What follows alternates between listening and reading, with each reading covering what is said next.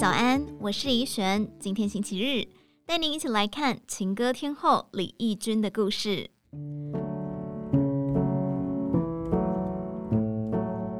无论是琼瑶剧还是布袋戏，国语歌或台语歌，李翊君代表了一个时代。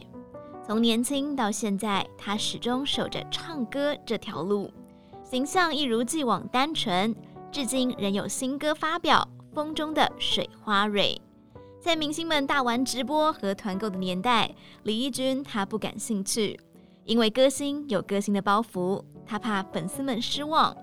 五十三岁的美魔女，体重维持在四十五公斤上下，推掉了不少减肥药的邀约，因为她很清楚自己的身材来自少吃多运动。十七岁出道以来，李翊君非常自律，在餐桌上有鱼有肉，还有蛋和青菜，不过调味都很清淡。他从小就不喜欢吃调味料，不喜欢吃凤梨虾球、红烧肉这些调理复杂的食物，只喜欢吃圆形食物。戏剧学校出身的李翊君也喜欢做热瑜伽来增加代谢，和滚轮提丝训练深层肌肉，还会跳潘若迪的有氧舞蹈。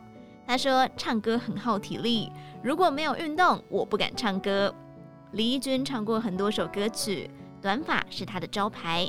十八岁唱红评剧，无奈歌红人不红，唱片公司请明星造型师来操刀，对方开出条件：如果不剪短发，就不帮你做造型。事后他照镜子哭了，但当顶着那时少见的中性短发，悲唱《风中承诺》这首歌。人与歌曲一夕间就红遍了大街小巷。少女的李翊君渴望留长发穿蓬蓬裙，短发是为了事业运，但渐渐的发现短发更适合自己怕麻烦的个性。岁月让她更认识自己。与老公简昶结婚二十多年，李翊君常用生活在同一个空间的家人形容彼此的相处。他说：“简哥喜欢早上六点打球，每周爬高山。但我对紫外线过敏，所以都不会跟。我有自己的玩伴，我们非常给对方空间。”他笑说：“七十岁的简厂很爱买东西，会用虾皮购物。逛街遇到卖锅子的，可以一次买三个。而我比较理性购物，买东西会考虑很多。”虽然对老公买东西常常摇头，但是我不会乱丢，也不会禁止，因为他赚钱买喜欢的东西是他的自由。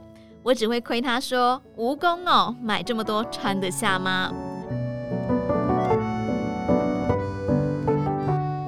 另外，女儿王敏纯，美国伯克利音乐学院毕业后，今年开始演戏和唱歌。他从小就告诉女儿，有什么事情都可以跟我说。我可以帮忙解决，但不要骗我。我不希望当女儿的银行，我要当她的亲人和朋友。他栽培女儿不求回报，但也坦言，我们这一代应该是孝顺父母的最后一代，也是被传统孝道抛弃的一代。我们的子女不是不想孝顺，而是时代巨变，他们没有能力奉养父母。我们一定要靠自己的努力，不要想说养儿防老。没有这件事，他们顶多陪我们去看医生。尽管女儿曾经喊话，希望李翊君能够拥有自己的人生，减少工作量，过轻松一点，但退休却不在李翊君的字典里。如果不是疫情，恐怕还是两岸飞不停。他说：“人过了五十，喜欢工作就不要退休，比较不会退化。